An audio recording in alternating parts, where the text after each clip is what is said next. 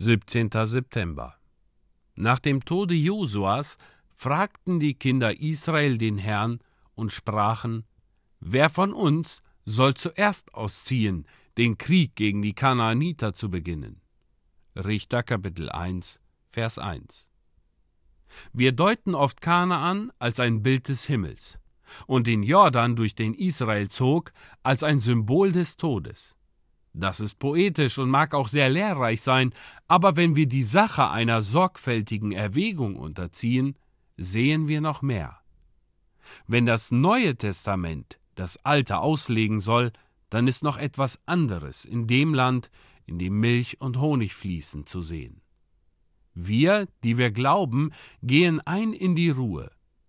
Das heißt, alle, die an Christus glauben, sind schon über den Jordan gegangen und in die verheißene Ruhe gekommen. Sie leben unter der Herrschaft des Christus, innerhalb der Grenzen seines Reiches. Und alles, was Gott ihnen verheißen hat, gehört ihnen.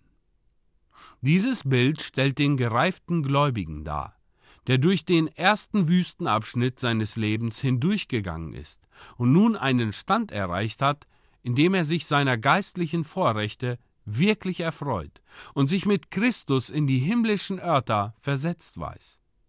Für ihn ist indessen der Stand hoher Vorrechte kein Stand ungestörter Ruhe. Im Gegenteil. Er führt einen beständigen Krieg wider die geistlichen Mächte der Bosheit in den himmlischen Regionen. Die Kanaaniter müssen vertrieben werden. Unsere natürlichen Neigungen und Verdorbenheiten unsere sündigen Gewohnheiten und Lüste, der Hang und Trieb unseres Geistes zum Bösen. Was Josua nicht tun konnte, wird unser Herr Jesus vollständig ausführen.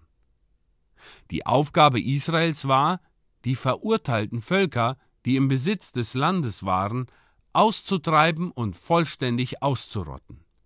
Josua, der heldenmütige Anführer, lebte nicht mehr. Wer sollte nun die Führung haben?